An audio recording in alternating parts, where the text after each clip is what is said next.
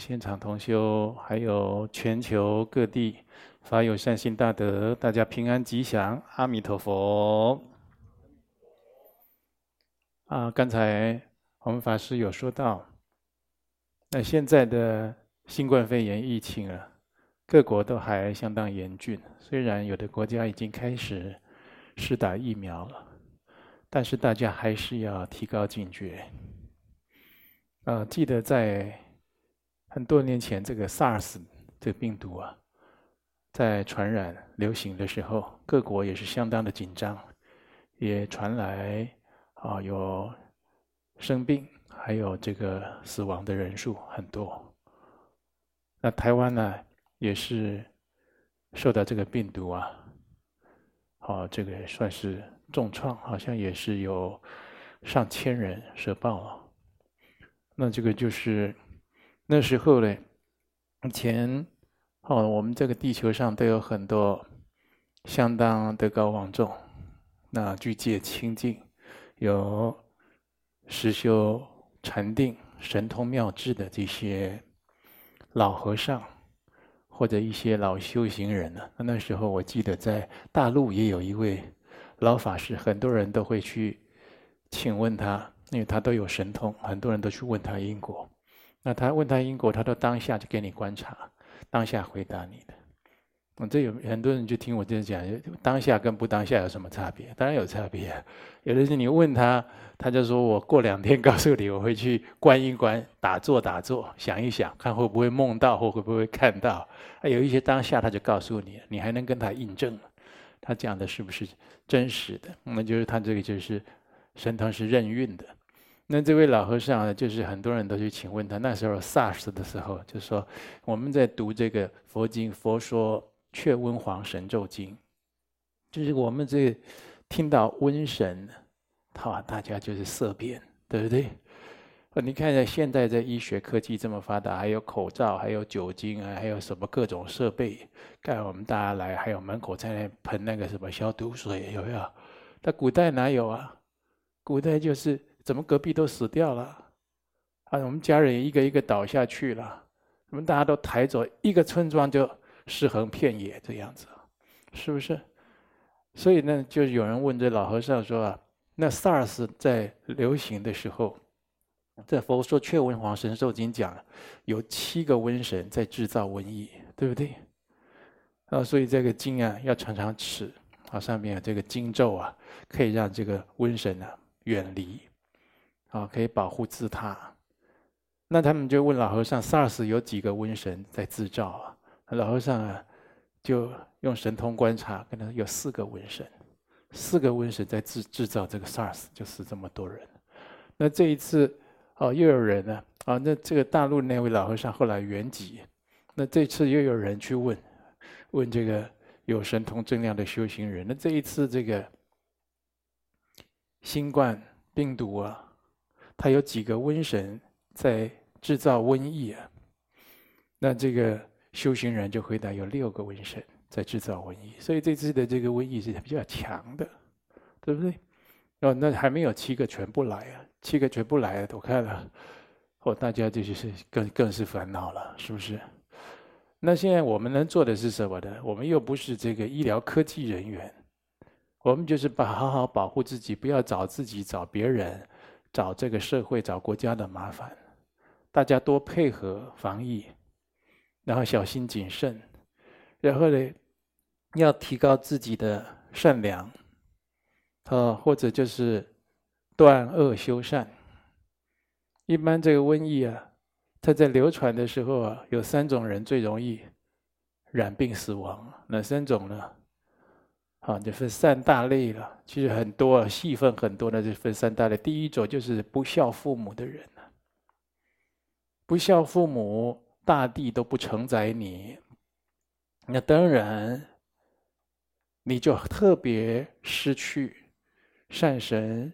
守护特别有厄运临身呢，那这些凶神恶煞当然特别找上你啊。呃，所以我们在听这个啊，这个叫做之前我们在听那个圣贤教育的光碟，啊，这个主讲人常常讲一句话，叫“警察不来找你啊，自然规律会来找你啊。自然规律就是因果报应。啊那就种善因得善果，那自然就有吉庆，就有善神护持。那造恶业的人呢，当然就有恶果报了。那凶神恶煞当然常常找你麻烦了。所以，如果有不孝顺的人，你又害怕说自己有厄运啊，甚至现在有瘟疫，又怕染疫，怎么办呢？立刻忏悔嘛！叫父母健在，赶快跟父母忏悔；父母不在，这里灵前忏悔啊，或者默祷，常常的跟着父母亲忏悔，说：“哎呀，生前子女不孝顺。”现在想来真错误，跟你说对不起呀、啊。现在要弥补孝道啊，可是诵经啊，为父母亲做善事、念佛经啊，为他放生啊，或请法师超荐啊，多做这些事来弥补。说现在要做个好人，那那当然，你这些厄运灾难不就是就会消弭？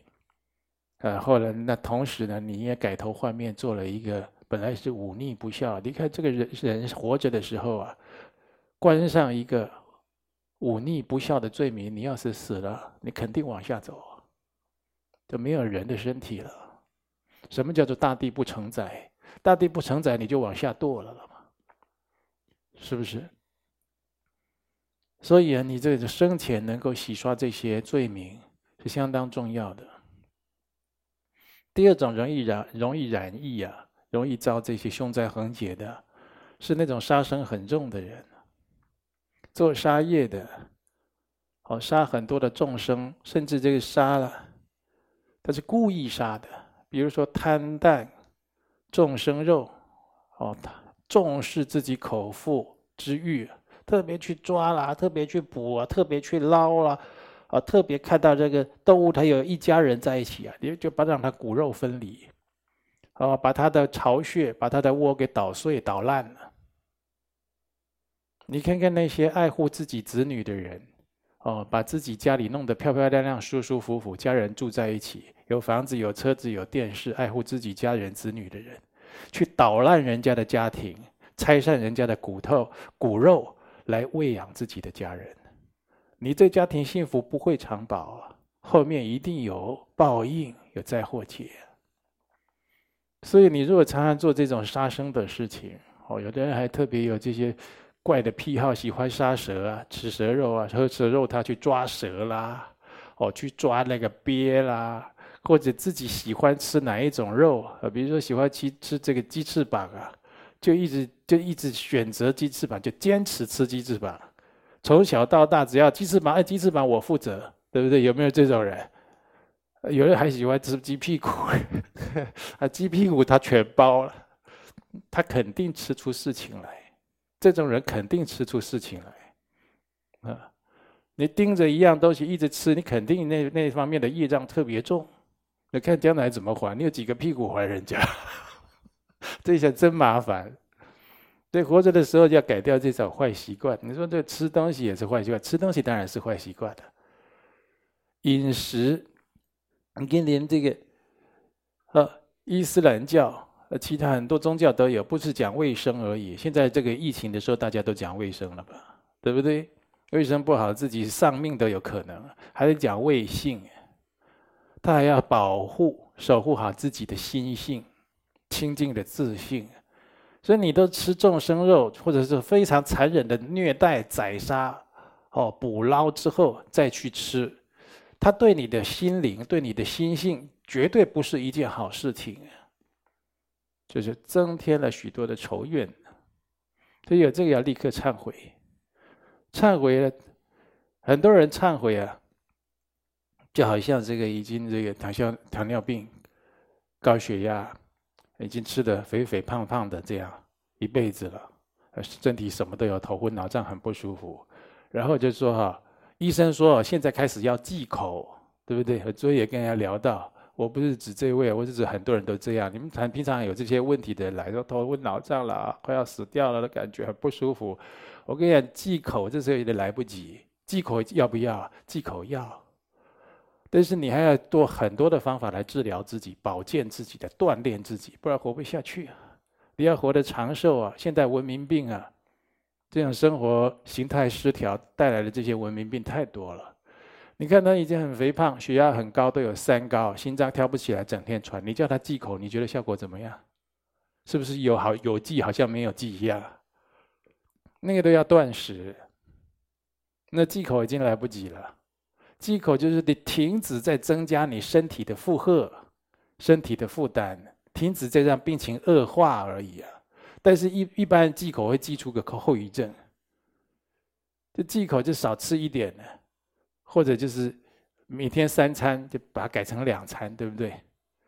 两餐以后就觉得哇，好饿，然后就开始暴饮暴食，吃的更多，他就觉得嘿，我这已经忌口了，怎么病情好像恶化了？这感觉，所以有的时候要正确的这样养生之道来对治，因果报应也一样。你都已经都都已经杀生这么重了，你说你少杀生，少吃肉。这来得及吗？这是必要的，但是你现在应该吃素啊！不要再吃众生肉，停止一切的杀生杀戮。然后你要多放生，多放生，参加人家的放生，不一定来我们道场参加。你哪边可以放生，你就尽量去多放生，让这些众生的这些性命啊得以存活，得以自由。以此功德来回向、忏悔自己的业障，呃，这个就是积极的来对治，呃，所以这个就是第三种容易染病、容易遭灾祸劫的，就是做很多坏事的。呃，你有做淫业、贩毒、诈骗集团，啊，或者你这个，呃，有的人做这个。你看有些网络是不是有很多的诈骗集团？他都是聘很多的年轻男女在那边打电话，或者跨国打电话犯罪，对不对？做这些事情，这些事情都强害百姓，伤害很多的家庭。这一个家庭如果是五口人，有在赚钱的大概就两口人、三口人，对不对？那等他做了一辈子，小孩子长大也在赚钱，大家都有在上班工作，那很多父母都已经老了，甚至有一两一位或两位都不在了，是不是？那家里赚钱的就一位或者两位，你要去诈骗他，让他上当，那口才要经过这种邪恶的训练呢，你一定常常，你打个一百通电话都会有收获的吧？我觉得。是不是人在倒霉的时候，人或借用人的贪心的时候，人的恐惧啊，人的这种应变能力差就上当了嘛，就被你诈骗了。那个去上班工作的或者加班那个哦，骑着骑着车晒着太阳，那种血汗钱就到你的，就到你手中就被你骗去了。他回家，他家人回来以后知道这个事情，愁云惨雾。全家人心情都很不好，要么吵架，要么隐瞒，要么再去借钱来填补这样的一个错误。他不是损失那些金钱，他会造造成人家家里的困难，还有很多的苦难、悲伤、矛盾冲突。这些行为反作用力作用回来到你身上的时候，你肯定会忧郁症，你肯定会发疯，你肯定会精神失常。如果你还有福的话，你一定失去健康。然后你看着你下一代，报不完，他会祸延你子孙的。所以你做这些伤害社会啊、伤害很多人，然后做那种什么地沟油、假油啊，去害人；做那种什么饮料，弄了很多的化学的糖精，或者那根本就对肝脏、肾脏有很大伤害的。啊，或者这个食安法规还不周延，走那种偏锋，啊，现在有很多的吃吃那些美食啊，现在很多美食，我现在是不能讲什么。现在有很多美食很普遍，学生小孩，大家大人都在吃，但是是没有法规管得到的，那都致癌的，是合法贩售的致癌物，现在还有。那那你这个你做的人，你在弄这些原料的时候，你不知道，你知道啊？他说啊，合法呀，在这里合法呀，合法你就去做。哦，你看让多少人身体坏掉，去花那个医药费、挂号、去住院啊，去照什么治疗这些的，开刀。你赚这个钱，你吃的睡的心安理得吗？所以，像这一类的人，应该停止做这个事情。是做这一类的人，你也一时啊赚到很多钱，觉得自己头脑很好，你很高干，很高明。我跟你讲，诸天鬼神都知道你在做这个事情。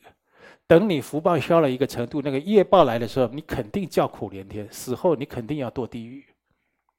人家来做人就求出无期了。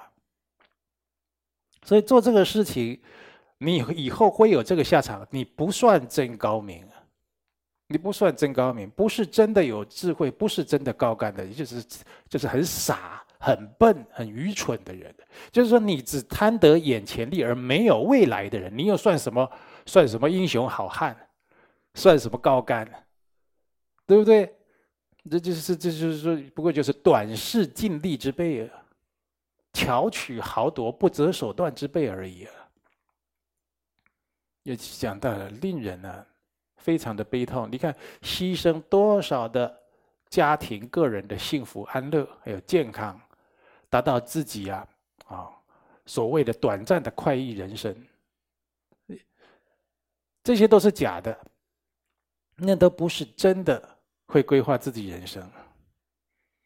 所以，你如果有做这个事，祸延子孙，祸延家族，你现在就应该停止。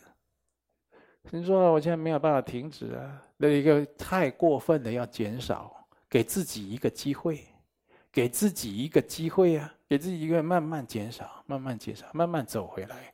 起码，当然最快快走回来比较好，走到善良的地方比较好。但是你这样快快走不回来走不回来，但是要给自己一个机会，慢慢走回来，要开始走回来。不要一直都不走回来，一直在弄弄弄到年纪大死掉了。好了，你可堕到无间地狱去了。那他们现在活着的人，因为智慧短浅，眼光短浅。讲地狱都认为是神话故事，啊，那都是宗教唬人。那肯定有地狱，人间有监狱，你去阴曹地府就有地狱。等到你这个肉身没了，你就知道了。那时候的受苦万端呢，那不是人间可以形容的。那人家的言辞很难去形容这些。呃，所以，所以就是希望大家对这次的疫情啊。还有这上天好像在给我们启发，在给我们教育，我们应该领受，我们应该有若干的开窍才对，啊，就是好好做一个人，好好改变自己的生命形态。好，我们得赶快来回答大家修学佛法的问题。上师阿弥陀佛。阿弥陀佛。若有缘众或朋友赠送的书法心经，或者有佛像的图画，图像上面有作者名字的落款，若想要将佛像唐卡供奉起来，但是又担心对作者不好，想请示尊贵上师，应该怎么样供奉才如法呢？哦，就是你把这个佛像啦，或者心经啊，它有这个作者落款，写他的大名在上面呢，把它供在这个坛城上啊，这是不大好。这个人活着的话，会折他的福寿，哦，因为他人跟这个三宝供在一起是不行的。一般这个神跟三宝供在一起啊，有的就不行了，对不对？你看我们在拜祖先，祖先有的是神，有的是鬼啊，大部分是鬼，但是我们尊称家神。有的时候祖先要跟这个哦佛菩萨共在一桌的，严格来讲，这就不是很标准的啊，一请、二请、三请，他都不上来。不是不上来，不敢上来，他不敢上来。而他上来的时候，他如果没有什么修德的话，有的时候他坐不安稳。什么时候坐不安稳？你比如说，这佛护法降临一尊啊，或佛或菩萨降临一尊，你别说佛了，菩萨来一尊的，那种光明度啊，那如果他是鬼道众生，他待得住啊？他马上噗噜噗噜噜跑下去跪了，我跟你讲，他就不安稳了。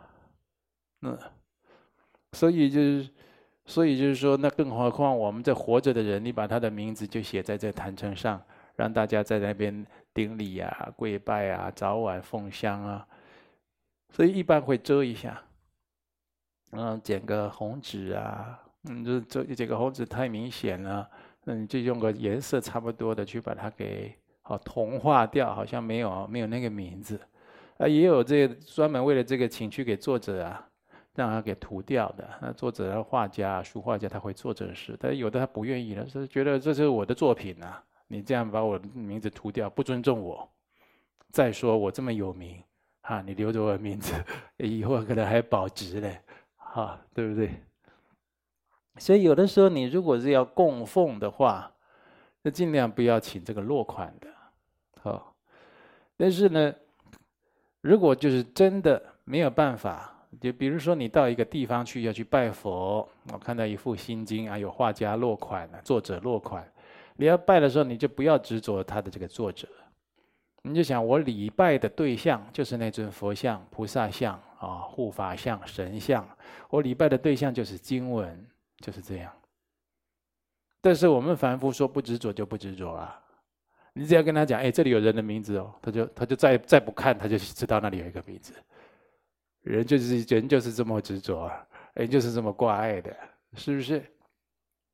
意思这个就是要设坛城啊，就要设一个如法的坛城。你看我们在做这个法本制作的时候，哦，有这个西藏唐卡，上面如果有一些画的。画这个唐卡的喇嘛的签名呢，我都请这个做法本的人啊，我用电脑的方式啊，把那个名字啊先去掉，这样子。比如说，他出家人也不行了，有的人就会执着这个了。那干脆就是佛像就是佛像了，对不对？护法像就是护法像了，是不是？嗯，好，一般大概有这些方法。好，来，接下来是高雄弟子的提问。貔貅是中国传说传说的瑞兽，很多人因为希望家里风水能够招财，都会来摆设貔貅。我们来学佛，家中佛堂来摆设供奉貔貅，是否有何殊胜的意涵？倘若家里的人没有在从从事业务方面的工作，只是领固定薪资，民间常说的貔貅会招财，是否对领固定薪水的人就没有特别的效果了呢？嗯，貔貅招财有了，这是龙生九子，哦，其中一子嘛，就是貔貅。那貔貅说，哦，民间说他会招财，所以要只进不出啊。这进不出呢，就是就是希望啊，你就把它放在自己就有这个储蓄的精神。如果该布施，在该行善的时候，还是要布施行善的。不要因为就是，哦，有自己知道这回事，有貔貅这个事情啊，或者你家里有摆摆这个瑞兽貔貅啊，就好像自己变成那种个性，只进不出，呃，也是很牵令，呃，这也也不是好事嘛。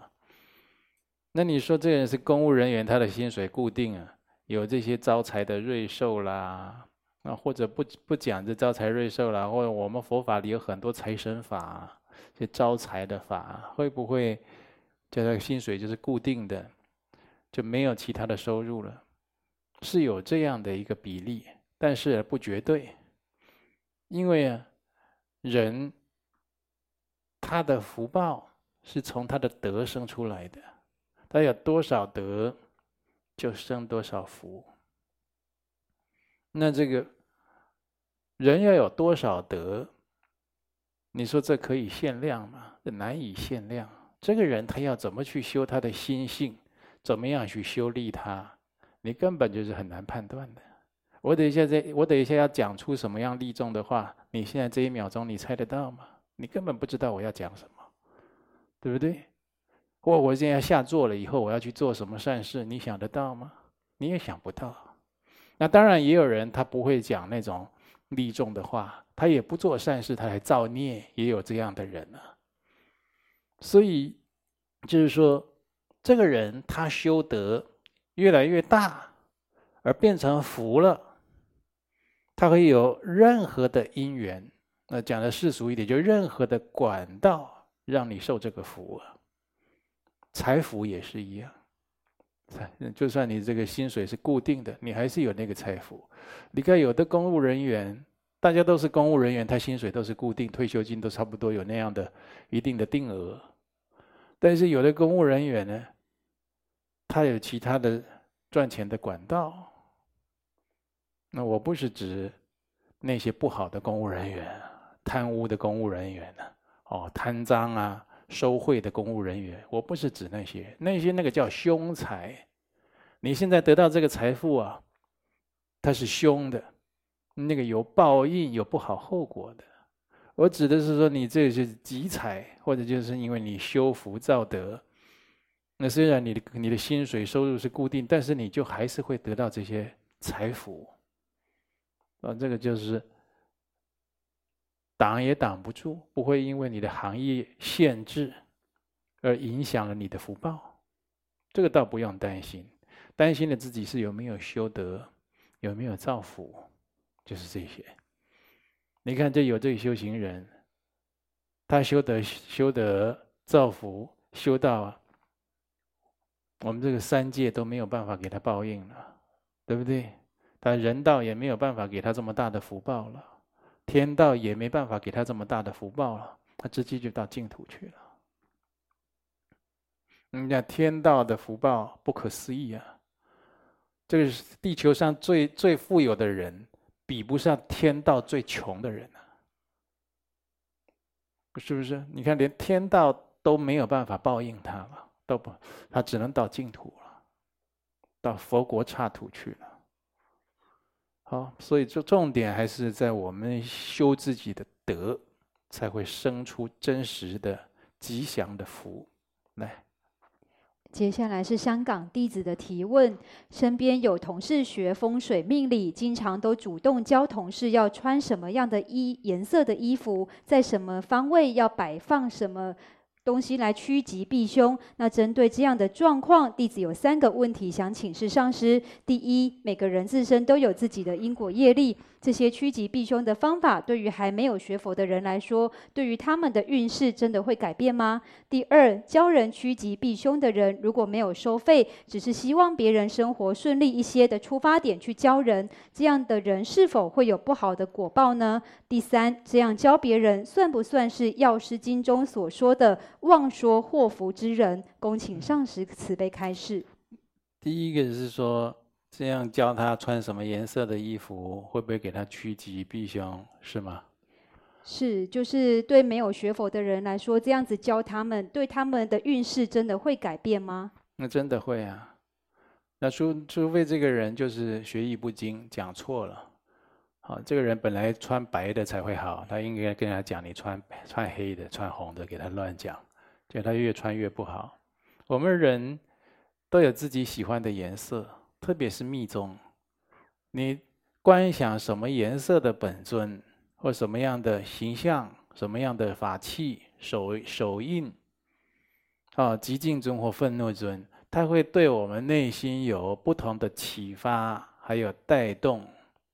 所以观颜色，它本来就是很科学也很实际的事情。那是何况你穿的这个颜色了，啊，那一般呢，呃，就是。如果要跟人家结缘释结，要带来哦这个和平，一般会穿这个天空色的、水蓝色的，啊，就比如我们常常想的心间放的红之光，啊，就是天蓝色的红之光。那或者就是，哦，每个颜色它都有它的一个表法，所以就是说，要跟他讲的正确。哦，那如果他就是。随便讲一讲，那也你也随便听一听就做了，这好像也不是很牢很可靠了。那第二个他讲怎样？如果没有收费，只是希望别人生活顺利一些的出发点去教人，这样的人是否会有不好的果报？对，有的时候就存于一个善心，没有收费，希望人家改善，那当然这样动机是好的。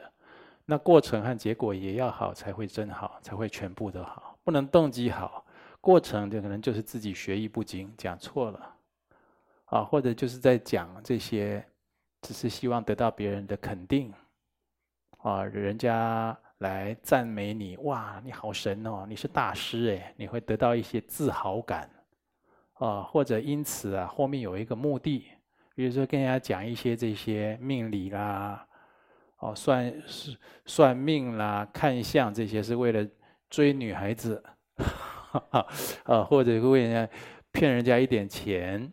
啊，或者要推销什么东西，那这当然就不好了嘛。那你说这这就过程就不好，那结果也就不美了，是不是？所以这动动机要好，纯然呢就没有要自私，那都是要利他。那过程啊也是如法的，都讲的也很正确。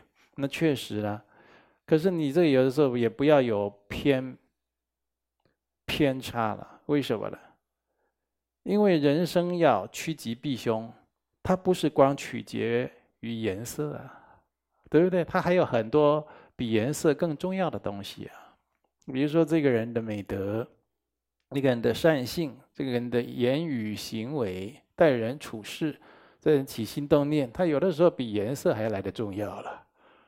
颜色只是一个辅助啊，或者是一个表征啊。如果就只重颜色而忽略其他，这不就是偏了吗？是不是？你第三个是什么？这样教别人算不算是《药师经》中所说的妄说祸福之人？妄啊，这个妄说祸福，就妄说祸福，妄就是没有根据，乱说的。他是不是妄说祸福啊？要看那个人是不是真善知识，这我不知道。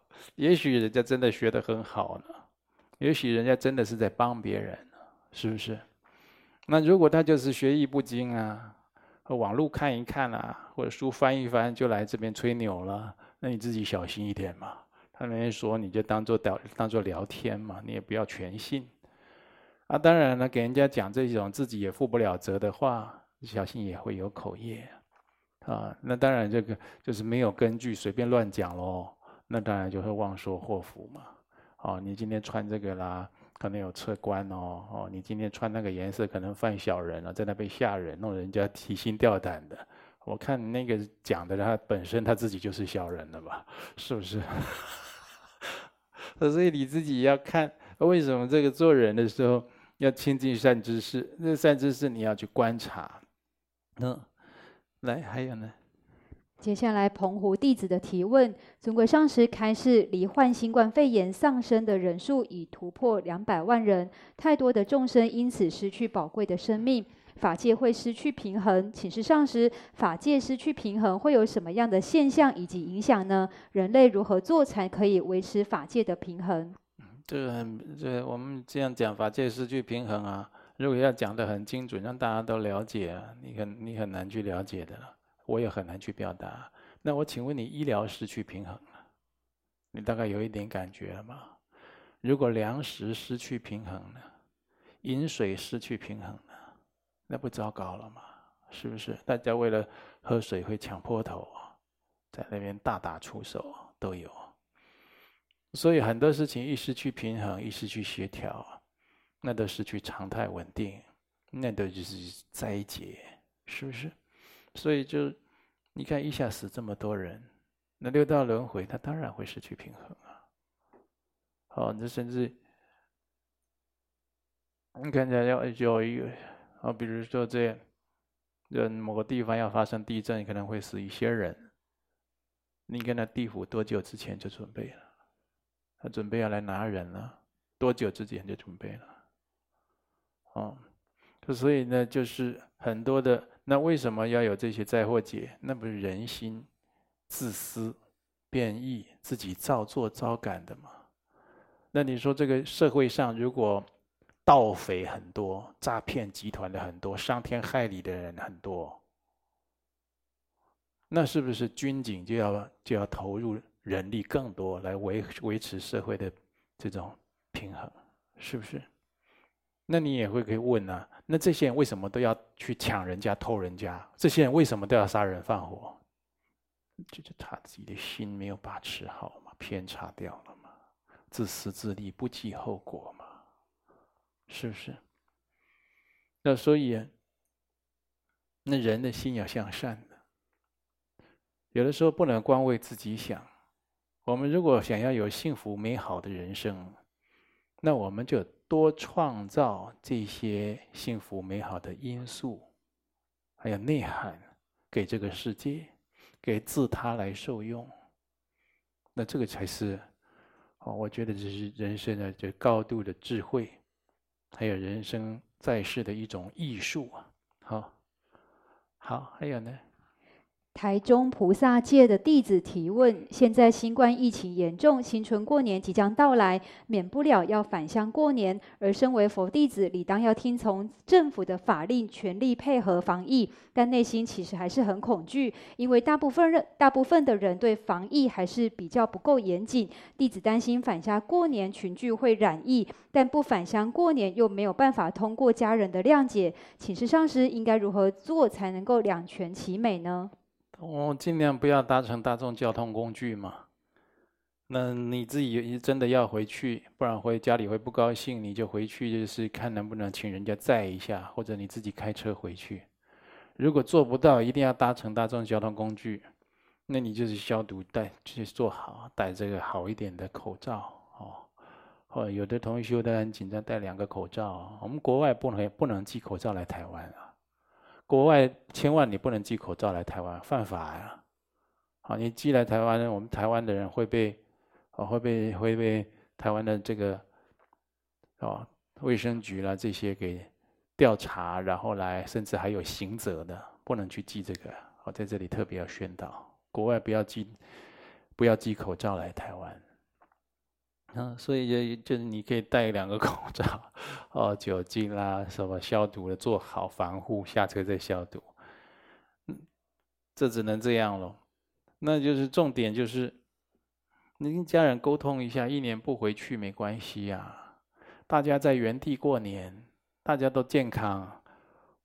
啊，回家吃的那些大鱼大肉啊，喝酒啦、打牌啦、赌博啦，压岁钱又输光光啦，什么那些的。那一年不做也没关系啊，对不对？啊，现在网络这么发达，在哪里也都可以看电视。跟家人沟通一下。要是我呢，就是我是个人给你的建议啊。你不，你如果不回去过年，家人会怪你或骂你啊。你就是好，尽量说好话，尽量说一些软的话。啊，有钱红包包多一点，给他汇回去。啊，买一些礼品寄回去。啊，然后硬着头皮，不要不要冒险比较好，不要不要到处去搭车啦，一定要跨县市啊，返乡过年，真的真的百年大疫啊！你看的对不对？媒体都在讲百年难得一见的大的疫情啊，那已经死多少人了？那其他的国家那个是就过世的那个大体都没地方埋呀，这种状况你还要还要返乡过年干过什么年呢？所以过，所以就是原地过年，大家多念经、多祈祷了，哈，把自己健康照顾好。啊，过年也不一定要去吃很多、吃很好。过年做个八关斋戒也是不错的，对对？也不要喝酒、赌博了。赌博还在那边摸那些牌，刚好有一个人在那里咳嗽，那好了，你回去就搞不好就确诊了，这些就麻烦了。所以就是这些啊，这些民俗传统习惯呢，这到此都要放下，都要暂停比较好。硬着头皮，就算被家人过年骂一年也没关系的嘛，是不是？你就尽量去把这个减轻。最重要就是我们学佛的，如果真的你要返乡过年，不要破戒。世俗人他没有学佛，跟你在道场熏修久了不一样的，差很多的。这是我常常讲的话，你注意观察，你注意听。他不学佛的，他开口每一句都是错的。每一句都让你痛苦，但是你又不能表达出来，你还要微微笑，这样，哦，那真是，但每一句都要你犯戒，嗯，好，所以你要回去，那就好像你在这个演武侠片，你在这个少林寺练了，好绝世武功，要下山要要过这个少林木人巷一样，你要经过经过他们的一顿一一顿的这个操练。攻防，你才能全身而退了，所以这就是回去千万别犯戒，不要这已经吃素的人回去又吃肉了，又喝了肉汤了；已经滴酒不沾，守了酒戒，回去又喝了酒，还要说这是水果酒，应该没事吧？有事啊，那没事。药酒可以喝啊，药酒不能喝。啊，甜酒酿能不能吃？你少来了，什么都不行的。就就守九戒，就是有酒就别碰。啊，水果酒那些都不行的。啊，就是酒也别碰啊，也当然也不能抽烟。那闻二手烟也不好，赌博也不是好，赌博严格讲是犯戒的，啊，那你这个赌博应该呢是归在那个，啊，好像是九戒那里吧，啊，然后那个，啊，是不是九戒？这是他跟那个戒律的精神是抵触的，哦，所以这就是同修，你在过年的时候年节回家特别小心，做好心理准备。那你如果坚持持戒，大家可能又吵起来。好，要心情不好，你这样场合就是很多，就是为了圆融，能省就省，好，能免就免。来，还有吗？啊，我这里有有同学提问呢，用很快的时间跟大家回答。这里就是有哦，广州的同修啊，吴同修，五十五岁，那这个就是他有梦啊，啊，要我解梦是吧？哦，这就是说，最近你都紧跟道场的步伐，稳定共修，早晚定课，放生施粥，很好啊。那要小心防疫，积极解冤释结，已经圆满四个解冤释结的专案，目前进行第五个超度母亲往生极乐世界。你看这个是很孝顺的。啊，母亲不在，想办法要超度母亲往生西方极乐世界。我们这人生在世，都不是为自己活的嘞，不是自己活得好就好了。我们的先王祖先、冤亲债主、六道父母、七世父母，都在等我们超荐呢。啊，所以这个人生最最不必要的事情啊，人生最不必要的一件事，就是让自己清闲下来。对对，很多人就想啊，我忙完了，这个也忙完，那个钱也赚到了，我就想要清闲清闲的过日子。这这这这没智慧啊！你以后有的可以清闲的，你去那个坟墓那乱葬岗啊，去那个纳古塔看看，那个都在那边清闲好几年，子孙都不来拜了。你有的清闲啊，这人世间的这个时光很珍贵，拼命的忏悔业障，跟人家解冤释结，然后积德造福。哦，修佛法求解脱，就拼命的做都来不及啊！人家的话讲回来，也就是说，最近啊，弟子家里啊，清洁家庭佛堂。对啊，现在要年要过年呢、啊，过春节前，这家庭佛堂要清，这是很好的供养，要好好修。对佛菩萨要恭敬，不要有磕碰，不要对佛菩萨有冒犯，把那些尘土啦什么都给他擦干净，弄干净。哦，把坛城清净好，自己心也清净。然后呢，再擦哦，这里有一个哦，就是梦梦到在清佛堂，清佛堂表示你在修心啊啊，这正见呃正见之时佛在堂，邪见之时佛在世嘛，这六祖大六祖坛经讲的嘛，对不对？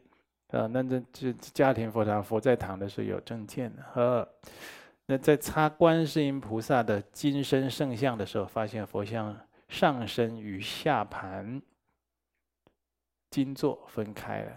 观世音菩萨的圣像没有佛手，梦到了，并有一处损坏，具体位置忘记了。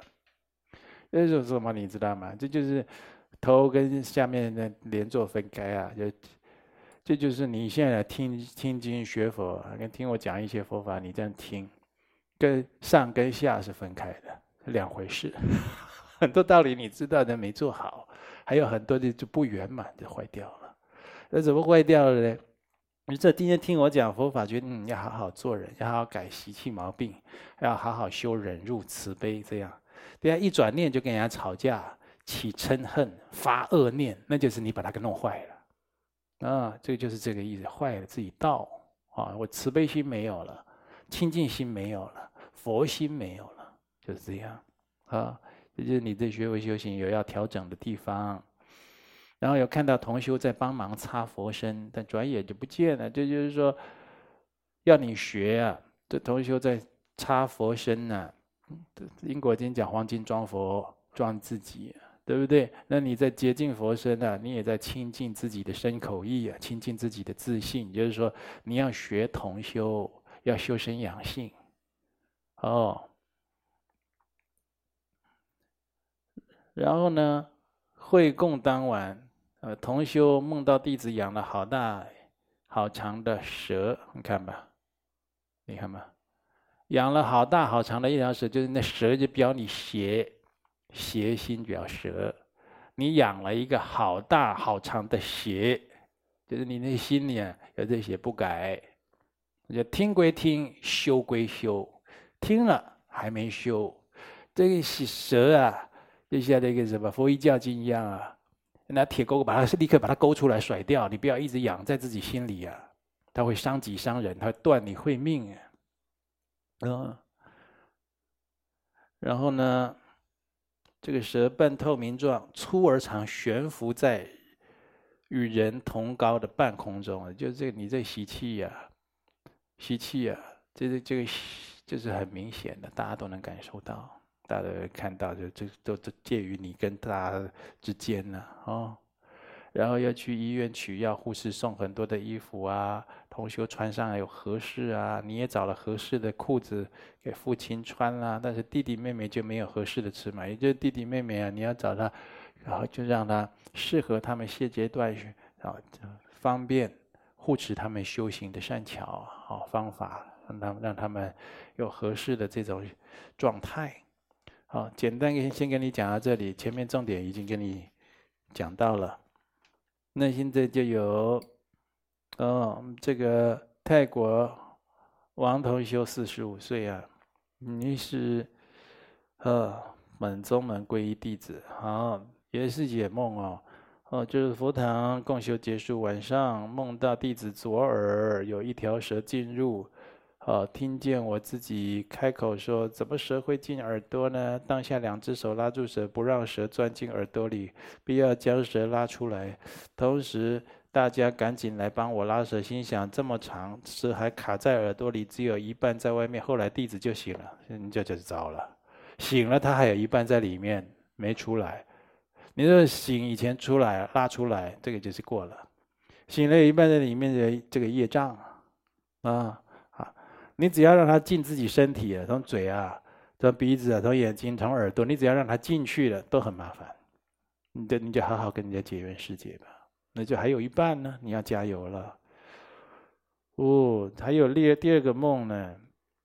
嗯，梦境中晚上啊，哦，同修告诉大家，诵经的时候要穿袜子。啊，弟子看见其他同修也告诉大家，哦，某某同修说，我们诵经要穿袜子哦。就告诉你，你们大家共修的时候要庄严一点，要穿袜子，好吗？不要有的不穿啊，有的一脚脚也不洗，这样是不行的。好，啊，再来呢。